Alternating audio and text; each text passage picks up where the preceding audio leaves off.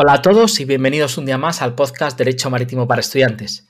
En este capítulo número 21 hablamos con Nicolás Neguele, él es asociado principal en Uría Menéndez en el Departamento de Derecho Marítimo y actualmente se encuentra en la oficina de Londres. Con él vamos a tratar el tema relativo al régimen jurídico de los puertos. Eh, Nicolás, buenos días. Buenos días, Juan Pablo, ¿cómo va todo? Muy bien. Eh, bueno, en primer lugar agradecerte que te hayas prestado a esta aventura y entonces, pues si quieres, tengo aquí algunas preguntas que he preparado, así que nada, me lanza a ellas.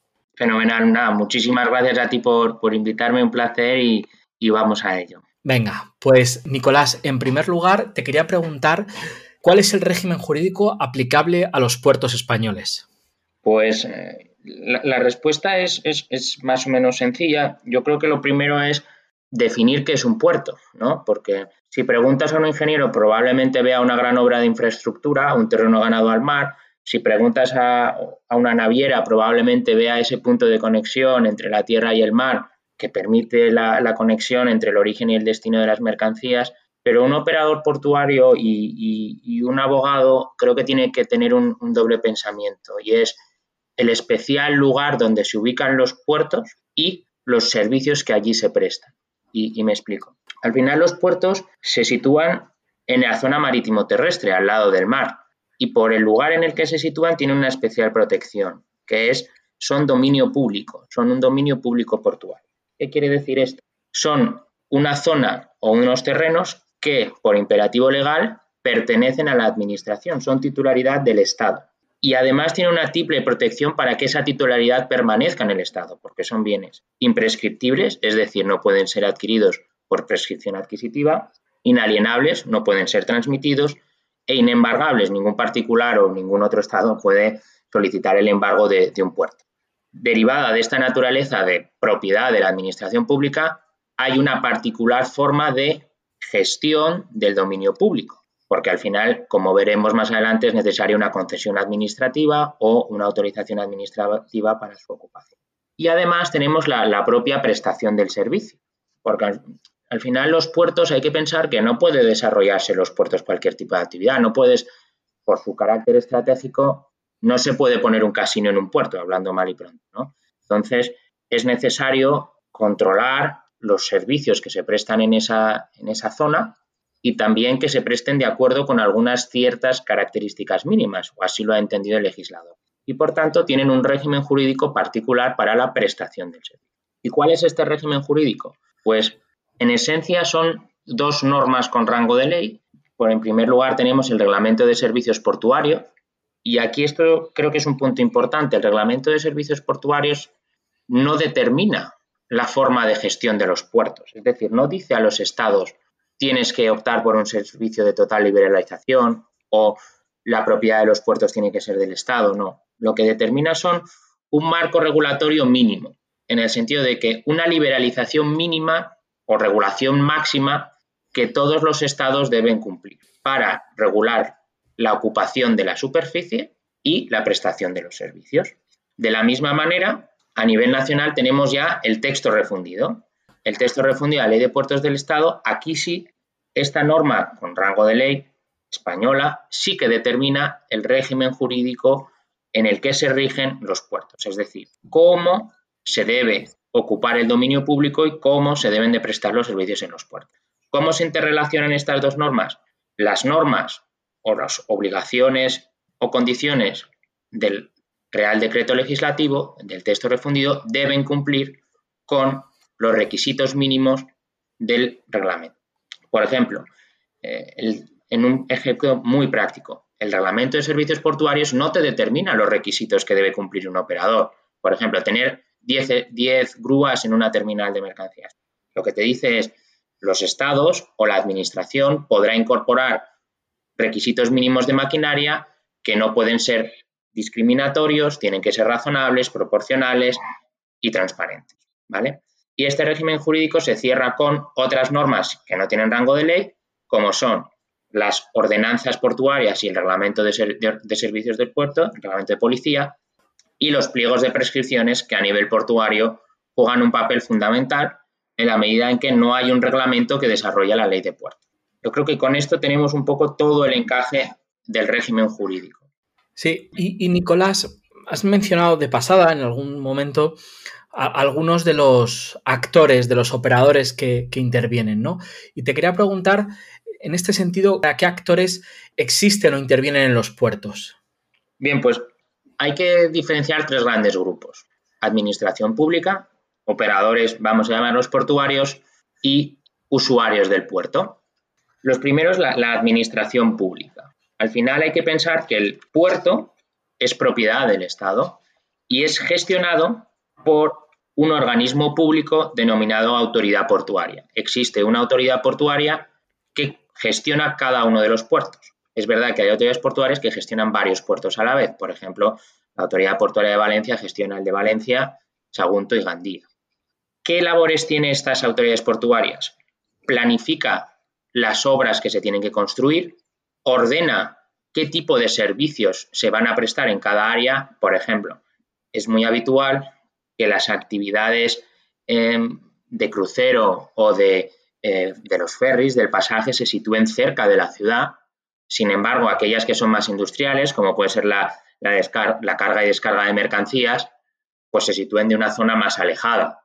Pues la autoridad portuaria tiene una labor de gestión de en qué lugar se van a prestar esos servicios. Y después la asignación de todas esas zonas del dominio público portuario a los operadores privados que son los que prestan el servicio. Es decir, la autoridad portuaria gestiona la infraestructura, pero la prestación del servicio está encomendada a los particulares con carácter general. Luego si te parece, incidimos un poco más porque varía en función del servicio.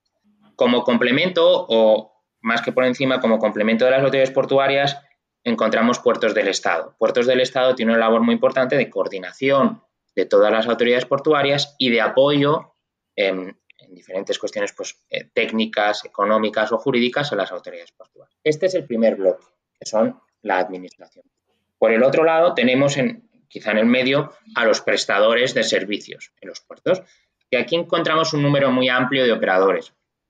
Tenemos desde terminales de carga y descarga, amarradores, remolcadores, prácticos, consignatarios. La característica común, prestan sus servicios en los puertos a los usuarios del puerto, que son el último eslabón. ¿Cuáles son estos usuarios del puerto? Yo creo que muchas veces, quizás si, no estás tan habituado o tan en conexión con el sector portuario, piensas en las empresas industriales del área de influencia del puerto, que efectivamente son usuarios del puerto, pero quizá los principales clientes son las navieras. Son las, compañías navieras que llegan a un puerto y tienen que embarcar o desembarcar pasajeros o cargar y descargar de mercancías. Ese no hay que olvidar que es el objetivo o, o, la principal función de un puerto. Entonces, a esas navieras necesitan contratar todos esos servicios en un puerto. Es verdad que en la práctica, pues existen unas formas de gestión, pues se contrata en muchas ocasiones a un consignatario para que ayude a todas estas labores, que además en España es obligatorio, pero tienen esa labor de ayuda y de apoyo a, la naviera. Yo creo que es importante tener en cuenta estos tres grandes grupos para entender cómo se gestiona el dominio público y cómo se prestan las actividades en el dominio público. Y Nicolás, nos hablabas de, ciertos servicios y justo era mi pregunta, eh, iba, la siguiente pregunta iba por ahí. ¿Qué tipos de servicios se prestan en los puertos? Pues hay cuatro grandes tipos de servicios y ordenados por, por nivel de intervención de la administración pública o el control que tiene la administración pública. Servicios generales, servicios de señalización marítima, servicios portuarios y todo el resto de actividades que se desarrollan en el puerto, entre los que se incluyen los servicios comerciales. Los servicios generales son, en síntesis, aquellas prestaciones de las que se benefician todos los usuarios del puerto. Piénsese en la limpieza de la zona portuaria, la limpieza de los muelles, las labores de seguridad y de aduanas, la iluminación del puerto.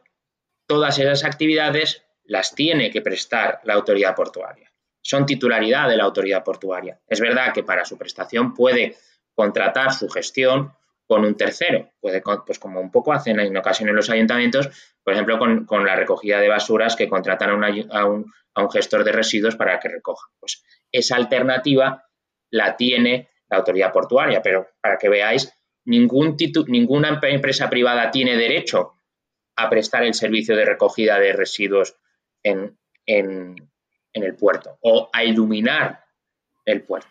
Es un pequeño matiz, ¿no? La titularidad de la administración pública y puede libremente decidir su gestión por un tercero.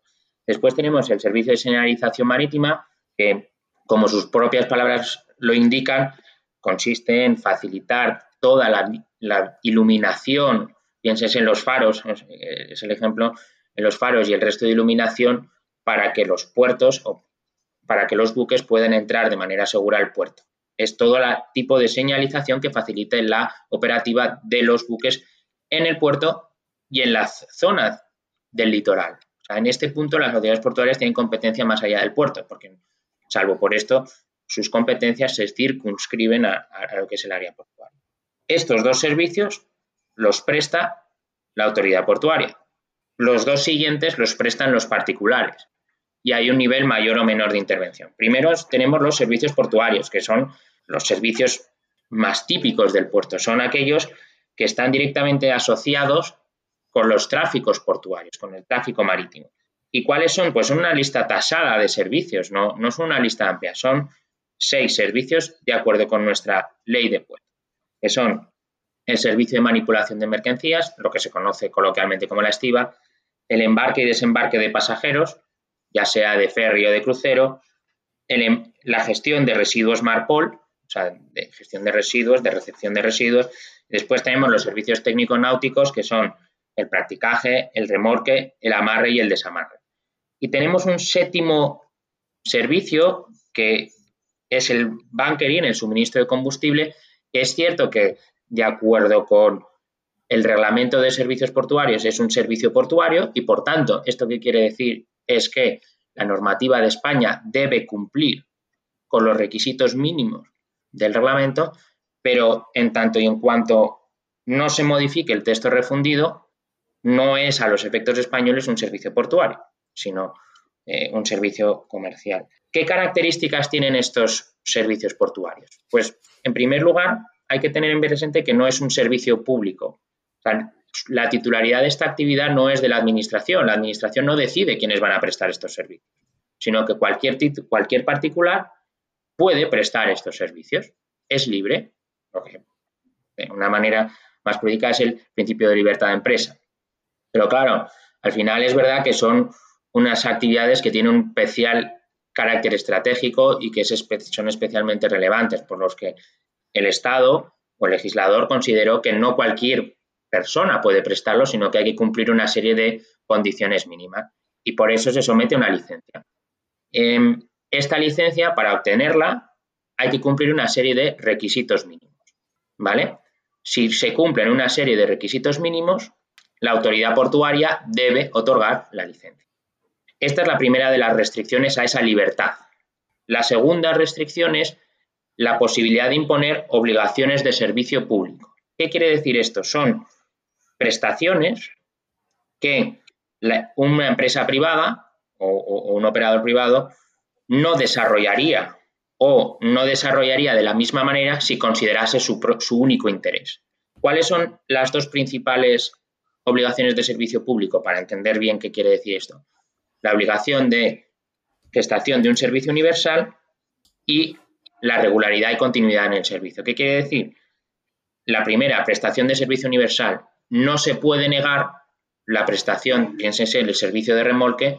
Una empresa de remolcadores en el puerto de Málaga no puede negarse a prestar el servicio de remolque a una naviera porque está prohibido sin causa justificada su rechazo está muy limitado y tiene que obedecer a causas justificadas, derivada de esa obligación de servicio público.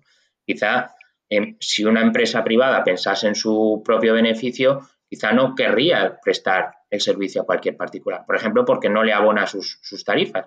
Pues la propia ley de puertos te establece un procedimiento especial para cuando no se abren las tarifas.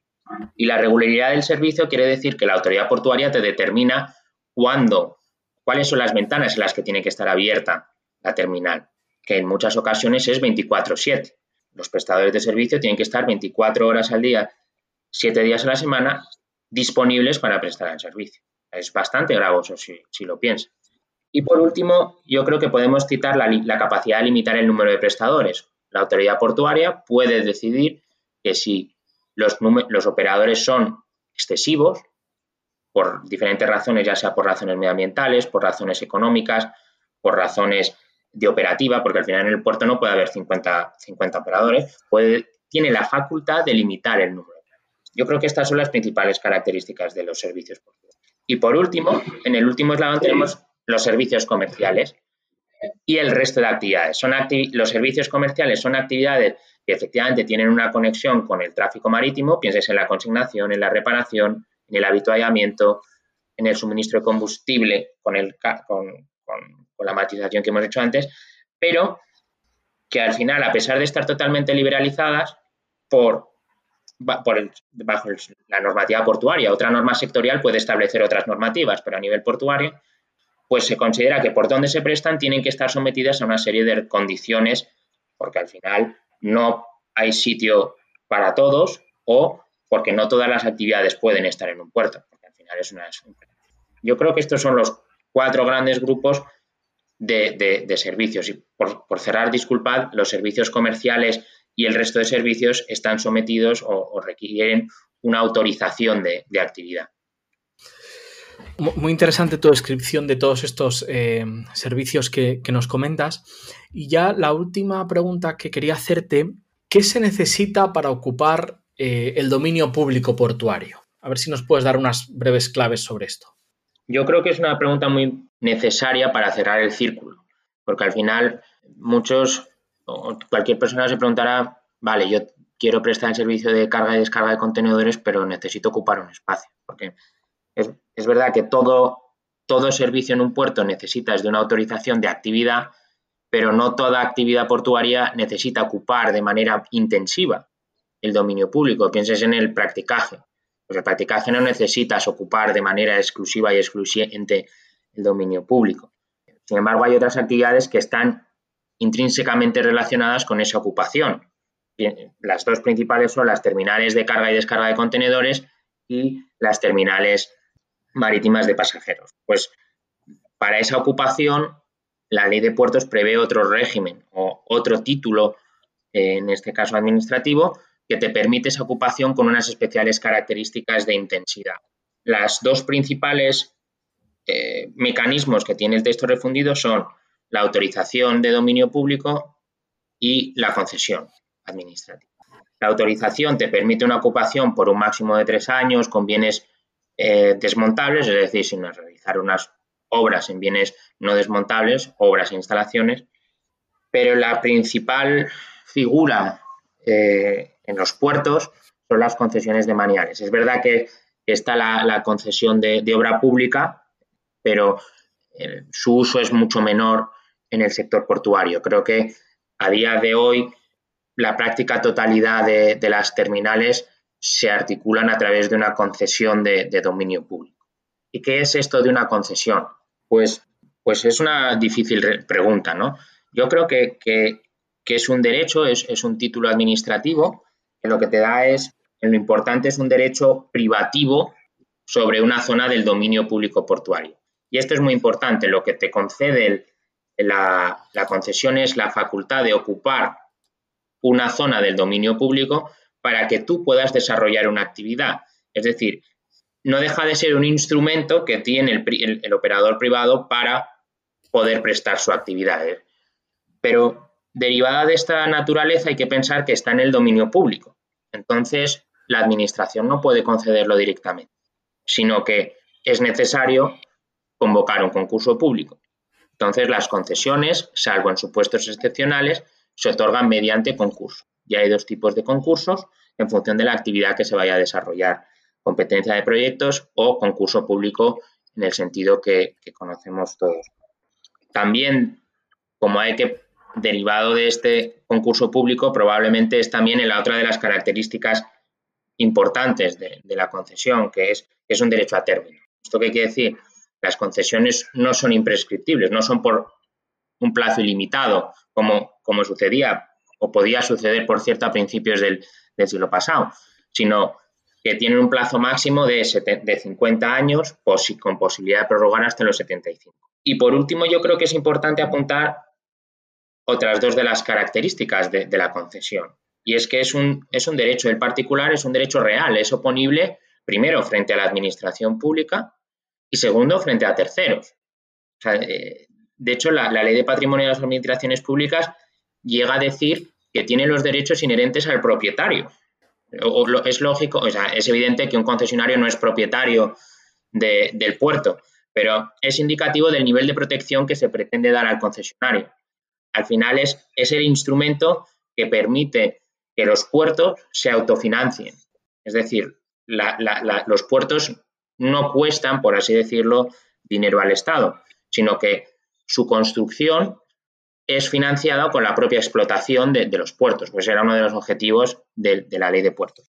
Y por último, es, es, un derecho patrimonial, es un derecho susceptible de valoración económica. Al final, eh, tener una concesión es, todo el mundo sabe que, que concede una ventaja eh, competitiva y que es un instrumento necesario para prestar una actividad y, es susceptible de valoración económica y de hecho es posible venderlo sujeto a una autorización y también es posible lavarlo, se puede hipotecar una concesión. Yo creo que estas son las cuatro características o cuatro de las principales características de, la concesión.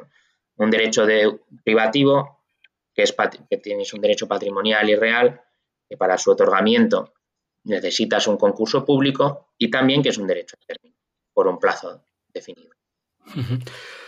Pues muchísimas gracias, Nicolás, porque nos has, yo creo que dado un buen repaso a, lo que es el régimen jurídico de los puertos, que siempre es un tema que muchas veces lo intentamos dejar a un lado, ¿no? Todo porque parece que tiene mucha carga administrativa y muchas veces eh, los privatistas de alguna manera intentamos alejarnos de él. Así que nada, te agradezco muchísimo que nos hayas dado estas, estas pinceladas que nos has dado, porque yo creo que a todo el que escuche el podcast, pues le va a ayudar bastante a entender, a entender un poco cómo funciona un puerto.